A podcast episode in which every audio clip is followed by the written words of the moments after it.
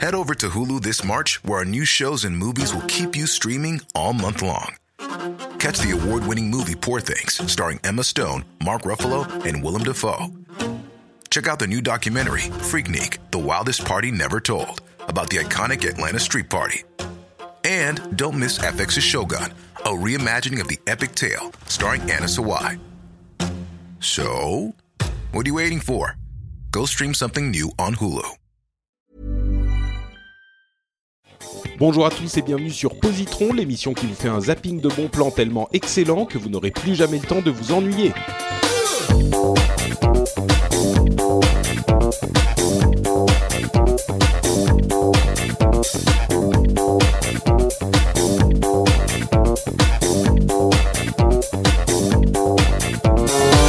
Bonjour à tous et bienvenue sur Positron, une émission où on vous recommande trois trucs cool en 20 minutes généralement, mais là on est dans la série de rentrée, donc quatre trucs cool en à peu près 20 minutes. Je suis Patrick Béja, accompagné toujours de Diraen, Cassim et Karine. Vous allez bien, messieurs, dames? Tout à fait. Tout à fait. Tout va bien. Magnifique. Euh, réponse unanime. Tout le monde est hyper positif. C'est Positron. On va vous recommander des trucs assez sympas et je vais commencer immédiatement sans perdre de temps avec une série qui est assez chère à mon cœur et qui est vraiment particulière, qui s'appelle Good Morning Call. Alors, Good Morning Call, c'est une série, contrairement à ce que son nom pourrait laisser penser, une série japonaise qui est sur Netflix, hein, comme d'habitude, que je recommanderais aux fans de, trucs japonais en général. Euh, c'est une série euh, live, hein, c'est de, de live action, c'est des acteurs, hein, c'est pas du dessin animé, mais c'est tiré d'un euh, d'une BD qui est une BD euh, shojo manga, c'est-à-dire manga pour filles, euh, pour adolescentes, et donc c'est un petit peu euh, romance quoi. C'est même très romance. Et c'est une série que j'ai découvert euh, quand j'étais au Japon, bah, sur Netflix justement, il y a euh, quelques mois de ça. Et avec ma femme, on est complètement tombé amoureux de cette euh, alors on peut le dire de cette connerie parce que c'est vraiment complètement idiot. Euh, vous pouvez, en fait, au début on se disait que les acteurs étaient super mauvais, mais je crois qu'en fait ils sont pas si mauvais que ça et qu'ils ont très bien réussi à transposer la bêtise de la BD elle-même. C'est-à-dire quand je dis la bêtise, vous savez, dans, dans les BD, il y a des moments où, où les personnages se transforment en, super difformes, en SD, c'est-à-dire en tout petit, et ils font les idiots, ils ont des expressions hyper caricaturales, machin. Et là, ils font un petit peu ça. Et le personnage euh, principal, euh, qui s'appelle Nao, est complètement la, la fille, euh, un des archétypes euh, de, de, manga ou d'animé japonais, la fille euh, un petit peu bête, un petit peu bête, mais pleine de, de bonnes intentions, qui euh, se casse la gueule partout, qui rêve, dans, enfin qui, qui rêvasse un petit peu tout le temps, qui space out complètement et qui n'écoute pas ce que les gens disent. Enfin, c'est pas c'est pas aussi fort que dans une BD ou dans un enfin dans un manga ou dans un animé, mais il y a des petites touches de ça qui rendent la chose assez attachante euh, et en même temps irritante parce que comme je vous le dis, c'est c'est bête quoi.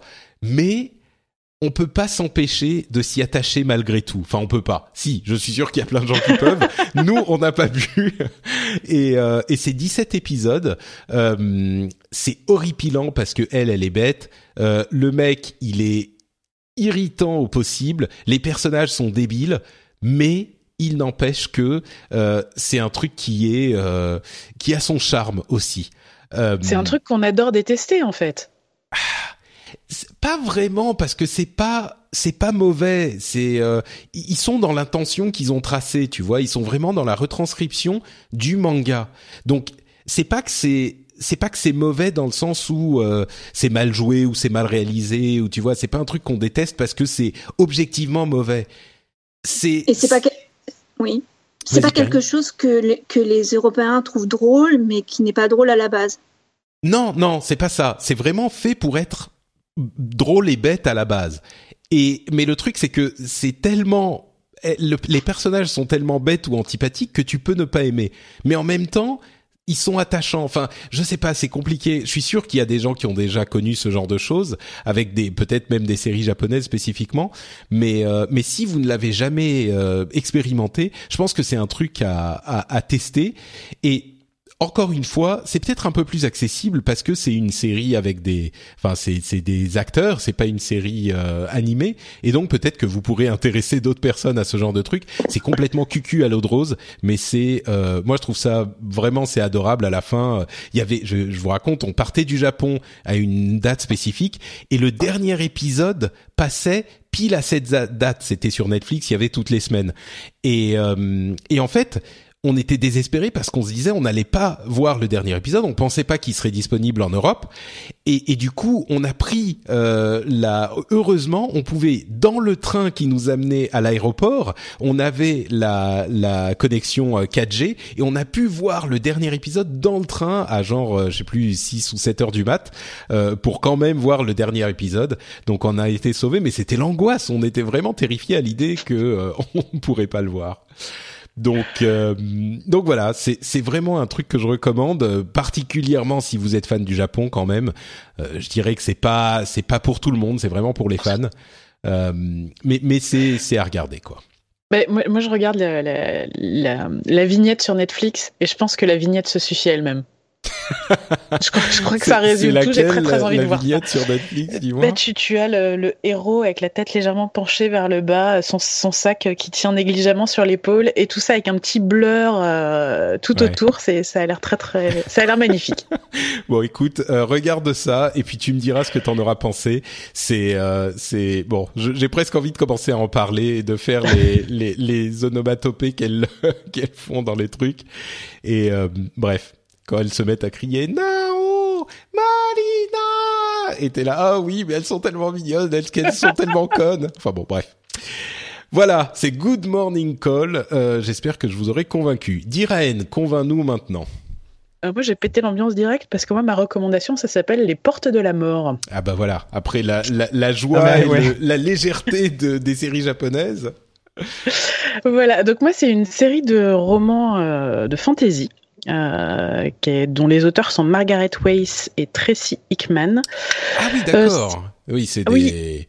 C'est des auteurs de, de fantasy hyper ah hyper bah, connus, c'est Dragonlance. Ah quoi. bah oui oui c'est oui c'est ça c'est Dragonlance.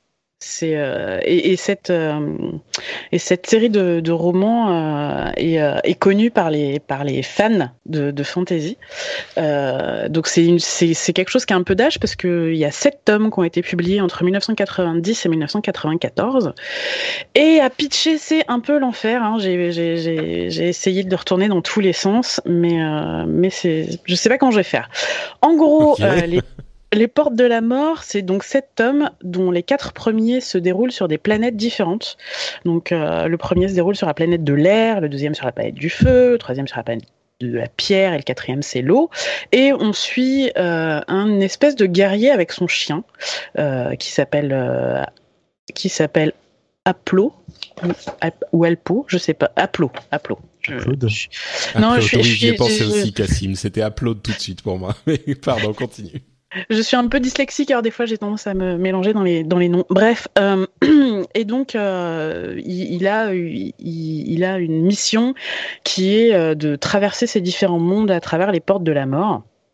Et, et le, la série de bouquins est absolument extraordinaire parce que donc sur les quatre premiers tomes, on visite avec lui des univers totalement différents. Extrêmement dense, varié, euh, cohérent. Enfin, c'est c'est vraiment euh, top. Et voilà. Euh, la, seule petite difficulté qu'on pourrait avoir sur euh, sur la série, c'est sur les deux premiers tomes qui, bah, ils démarrent, euh, ils sont un peu poussifs. Et puis surtout, quand on passe du premier au deuxième tome, tous les personnages qu'on a découverts dans le premier tome et auxquels on s'est attaché disparaissent complètement, puisque on arrive sur une nouvelle planète et, en plus on commence, le héros qu'on suit n'est pas encore un, pro un, un protagoniste, donc on découvre des nouveaux personnages et c'est assez déstabilisant. Mais à partir du tome 3, on a le on a pris le pli. Et, euh, et en fait, quand arrivent les tomes 5, 6 et 7, qui sont euh, le moment où tous ces univers se. Enfin. C'est pas le moment où les univers se rejoignent, mais euh, tout ce qui a été mis en place dans les quatre premiers tomes commence à faire sens, à émerger. Les tomes 6 et 7 sont absolument grandioses et je ne me souviens même plus des séparations entre les tomes 5, 6 et 7, tellement je les ai enchaînés. D'accord, mais en fait, les, les quatre premiers, c'est presque des, des livres complètement, enfin, qui n'ont pas de rapport, sauf le personnage principal, c'est ça? C'est ça. Les, bah, les quatre premiers pourraient même être lus indépendamment les uns des autres, mis à part que, en effet, euh, Aplo finit par apparaître systématiquement et qu'on on, on, suit quand même une évolution du personnage qui, au début, est très neutre, très monolithique et qui va, au fil de ses aventures, gagner un peu en relief et en subtilité. Mais ceci mis à part, il pourrait être lu, il pourrait presque être lu indépendamment ça rappelle le principe de l'univers Marvel au cinéma presque du coup de oui mais alors ouais mais alors du coup c'est je, non, pas dans la, pas dans la, non, non, pas dans la scénarisation, mais dans le côté euh, des, des, trucs indépendants qui se rejoignent oui. et pas tant après la réunion. Euh... Ouais, c'est ça. C'est dans, le, dans le principe, c'est un peu ça. Mais ça, enfin, pour moi, c'est un des meilleurs euh, romans de, de fantasy, enfin un des meilleurs cycles de fantasy que j'ai vu, que j'ai lu, pardon. Et euh, vraiment, le style d'écriture est très très accessible et euh, et ça mélange très bien. Enfin, il y a des il y a des moments terriblement drôles, il y a des personnages qui sont récurrents à tous les univers et qui qui tournent au, au running gag. Euh, il y a des références un peu à la culture geek. Enfin, pour un bouquin de 90, c'est c'est assez euh, c'est assez étonnant et vraiment, je recommande très, très, très chaudement. Même si on n'est pas euh, fan de fantasy, ça peut être une, très bonne porte d'entrée, les portes de la mort. D'accord. voilà, allez-y, passez, très bien. euh, mais du coup, dans les dans les tomes, euh, les derniers tomes, est-ce que la, le plaisir de de ces de ces derniers tomes vient du fait aussi que dans les dans ceux d'avant, euh, il y a eu des trucs qui qui, qui faisaient peut-être pas sens ou qui ont été posés. Et puis tout à coup euh, dans ces dans dans les tomes suivants tu te dis ah oui ok donc c'est pour ça et ça c'est ça. Je veux dire c'est ça ce qui a été construit euh, tout à fait. Je, veux, je veux pas spoiler, mais le personnage principal, en fait, ouais, le, en fait, le personnage principal euh, est, pas très causant. Tu sais pas d'où il vient. Au début, tu sais pas ce qu'il veut, etc. Donc, ça fait partie des choses que tu découvres au fur et à mesure des quatre premiers tomes. Et dans le cinquième, sixième et septième, en fait, tu connais euh, ses motivations. Tu sais pourquoi est-ce qu'elle elles, elles, ont un peu évolué en fonction de tout ce qu'il a, de tout ce qu'il a découvert, et surtout euh, tous ces, ces, quatre univers en fait font partie d'un espèce de méta-univers, euh, et tu commences à, c'est comme des pièces de puzzle qui se, qui s'emboîtent les unes les autres, et tu commences à avoir une vision globale en fait de cet univers, et c'est voilà, c'est une espèce d'escalade permanente euh, où tu fais waouh tout le temps. D'accord. tu fais waouh tout le temps. Ok, très bien. Euh, Cassim, de quoi nous parles-tu? Alors, moi, je vais vous parler d'un dessin animé, enfin d'une série télé dessin animé, euh, qui a été diffusée pendant quelques années sur Disney Channel euh, aux États-Unis et en France aussi, normalement, qui s'appelle euh, Gravity Falls, ou en français, Souvenir de Gravity Falls, parce qu'on francise tous les titres, même pour regarder le même titre au final. et donc, c'est en fait, donc c'est un petit dessin animé en deux saisons d'une vingtaine d'épisodes chacun. En tout, il y a 41 épisodes, voilà, de 22 minutes, donc c'est vraiment très court. Et la série est terminée et se conclut, etc. Donc c'est vraiment, on peut regarder les, les 41 épisodes sans avoir peur. Voilà, c'est pas une série qui s'est arrêtée en plein milieu. Quoi. Euh, et donc ça raconte l'histoire de deux enfants, euh, euh, Dipper et Mabel Pine, donc qui sont deux frères jumeaux, euh, frères et sœurs, euh, âgés de 12 ans, qui vont, qui se rendent en Californie en fait. leur les qui se rendent, qui vivent en Californie, qui se rendent à Gravity Falls. leur, les parents leur envoient, les envoient à Gravity Falls chez leur oncle. Et, euh, et donc ils vont vivre en fait chez donc leur oncle est très bizarre. Euh, enfin, il, il, déteste vivre, euh, il déteste se, barrer de la Californie, ce pays, euh, cet euh, environnement ultra connecté et tout, tout joli. Et il se retrouve dans, dans un peu dans le fin fond de la campagne américaine d'un coup. Donc voilà, quand on a 11 ans, ça, ça, ça doit dépayser un petit peu. Euh, et en fait, dès le premier épisode, ils se rendent compte qu'il y a des phénomènes mystérieux qui se passent à, Gravity Falls. Et en fait, la série se transforme euh, en une sorte de. Euh, moi, moi, ce que la meilleure façon dont j'avais de le qualifier, c'est une sorte de X-Files pour les enfants. où en fait il va y avoir chaque épisode qui va raconter une petite histoire avec le un peu c'est le monstre de la semaine comme on dit dans les séries télé donc chaque chaque épisode est un peu indépendant va, va raconter une histoire avec une petite morale etc et euh, le tout construit en fait un, un, univers cohérent qui va mener à des événements euh, plus importants en fait qu'on va découvrir au fil de la saison 2. Et, euh, et en fait, on sent que le créateur qui est Alex Hirsch et avec déjà en fait, il avait déjà écrit tout, il avait écrit la série avant de commencer quoi. Et, ça se sent en fait, le dessin animé est vraiment bien fait dès le premier. Enfin, il y a des, euh, je vais pas révéler de choses ou, de, ou spoiler, mais mais en fait dès le premier épisode, on, finalement on nous apprend des choses qu'on comprendra plus tard en fait.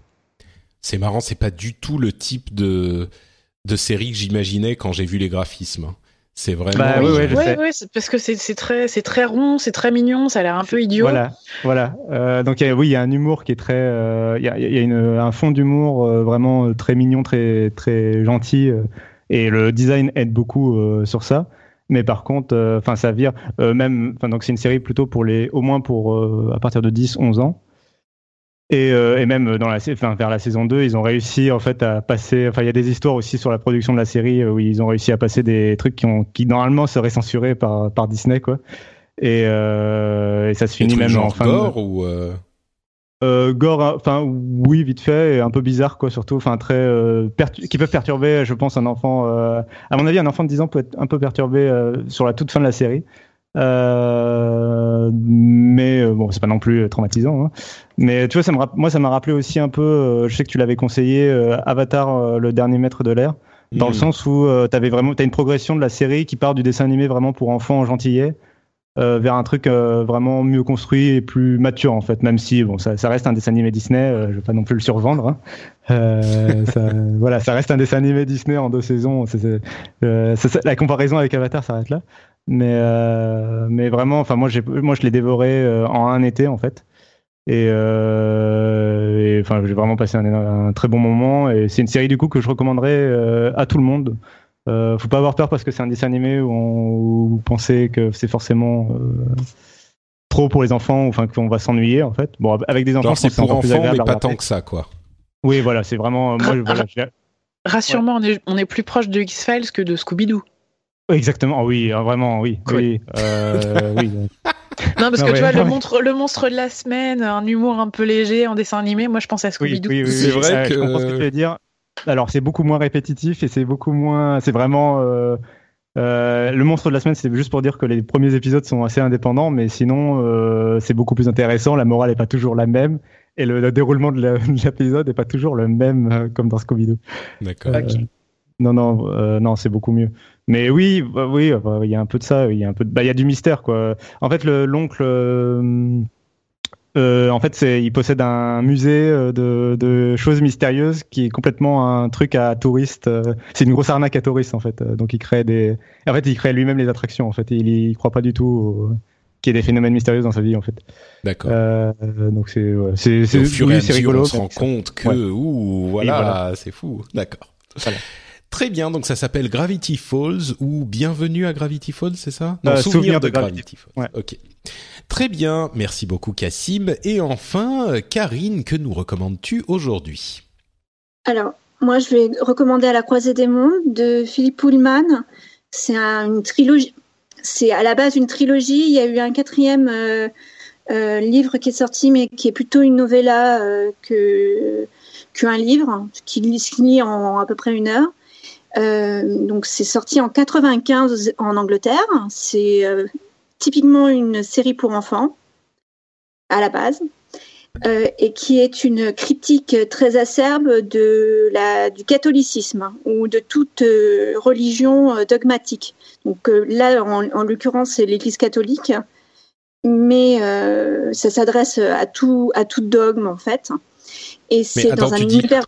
Tu, tu dis euh, alors c'est de la fantaisie ou c'est parce que tu dis c'est pour enfants Oui, c'est de la fantaisie. C'est de la fantaisie. Ça se passe dans un univers dans un univers euh, différent d'une autre où euh, chaque chaque personne a son âme qui est représentée par un animal qui existe à côté d'elle. donc on peut pas ah, les séparer. Quelque chose, oui. À la croisée des mondes, c'est en fait ça a été adapté au cinéma par Chris Weitz avec Eva Green et Daniel Craig.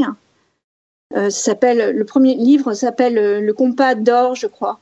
Je sais pas ah si en, français c'est la boussole d'or, ouais. Voilà, voilà. ok.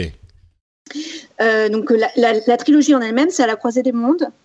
le premier livre commence avec Lyra, c'est une petite orpheline qui est élevée par des, par des prêtres et son meilleur ami disparaît. Et c'est pas le seul enfant à disparaître. Et donc elle essaye de le retrouver et euh, et en fait, elle découvre une machination de, de l'établissement, en fait, de l'Église qui était qui est en fait l'autorité établie du, du monde dans lequel elle vit. Et donc, elle essaie de sauver son ami parce qu'en fait, ils, ils, font des expériences sur les enfants et ils essayent de séparer l'être humain de son âme. Et donc, le premier, le premier tome se termine et le deuxième tome ouvre sur la Terre. Mais on retrouve toujours Lyra au centre, mais elle n'est plus le centre de l'histoire. Et euh, c'est majestueux. C'est un des plus beaux livres à offrir à un enfant. Et c'est aussi un des plus beaux livres à offrir à un adulte. Tu dirais que c'est enfant, euh, je ne sais pas si tu as des enfants, mais à quel âge à peu près euh, C'est oh, vraiment. Tu peux commencer euh, dès qu'ils sont capables de lire. Hein. tu peux leur, dès qu'ils sont capables de lire correctement parce qu'il n'y a pas d'image, hein, euh, tu peux leur donner à lire. C'est un Harry Potter. En fait, tu peux commencer un peu comme si tu offrais à Harry Potter. Il prendrait un livre chaque année. Voilà. Euh, même, si, même si tu peux considérer que le septième livre de Harry Potter n'est pas lisible par un enfant qui a commencé à 10 ans.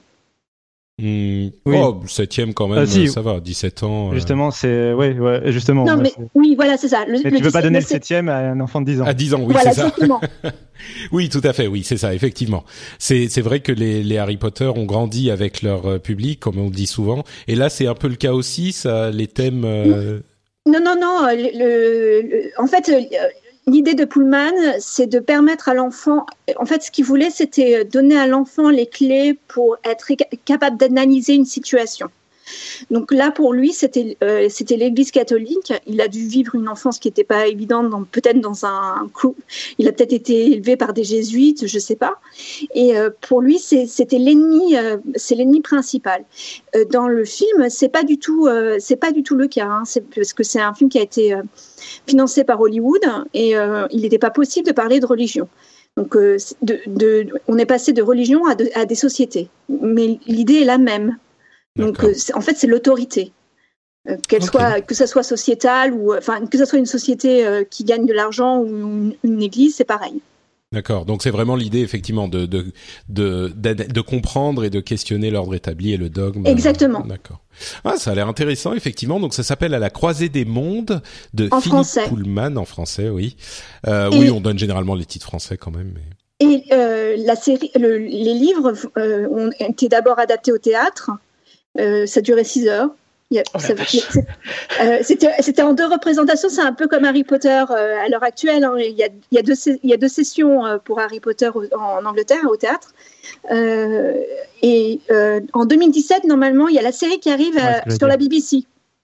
Donc là, ça peut être intéressant. Et Pullman est bien sûr fait partie intégrante de l'équipe de, scénaristes. D'accord. Bon, bah.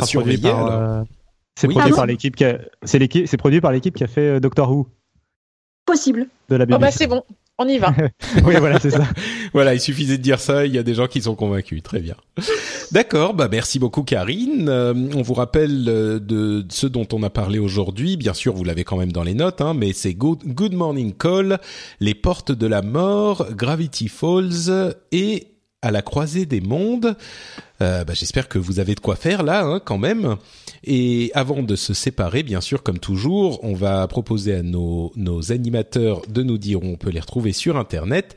Diraen, euh, go ahead.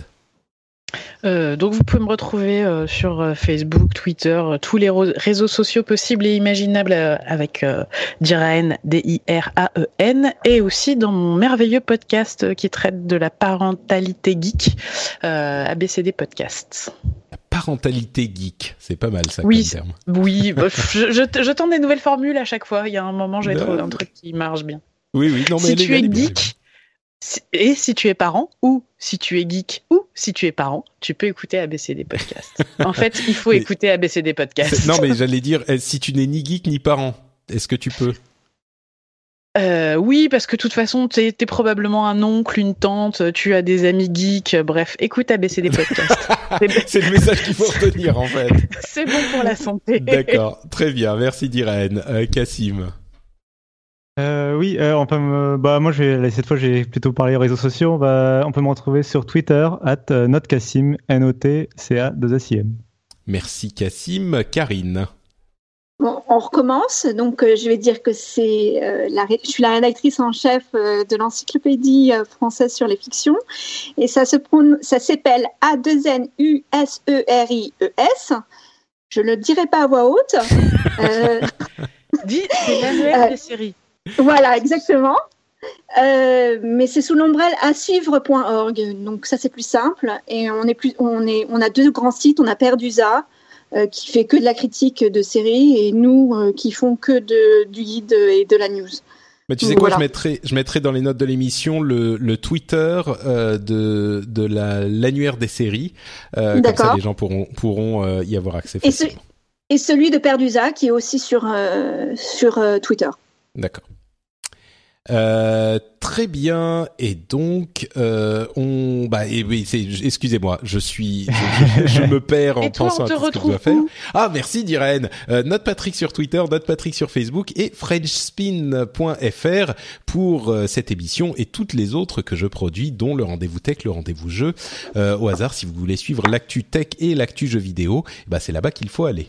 Je vous remercie de nous avoir écoutés et on vous donne rendez-vous dans 15 jours. Ciao à tous! Salut Ciao. Ciao.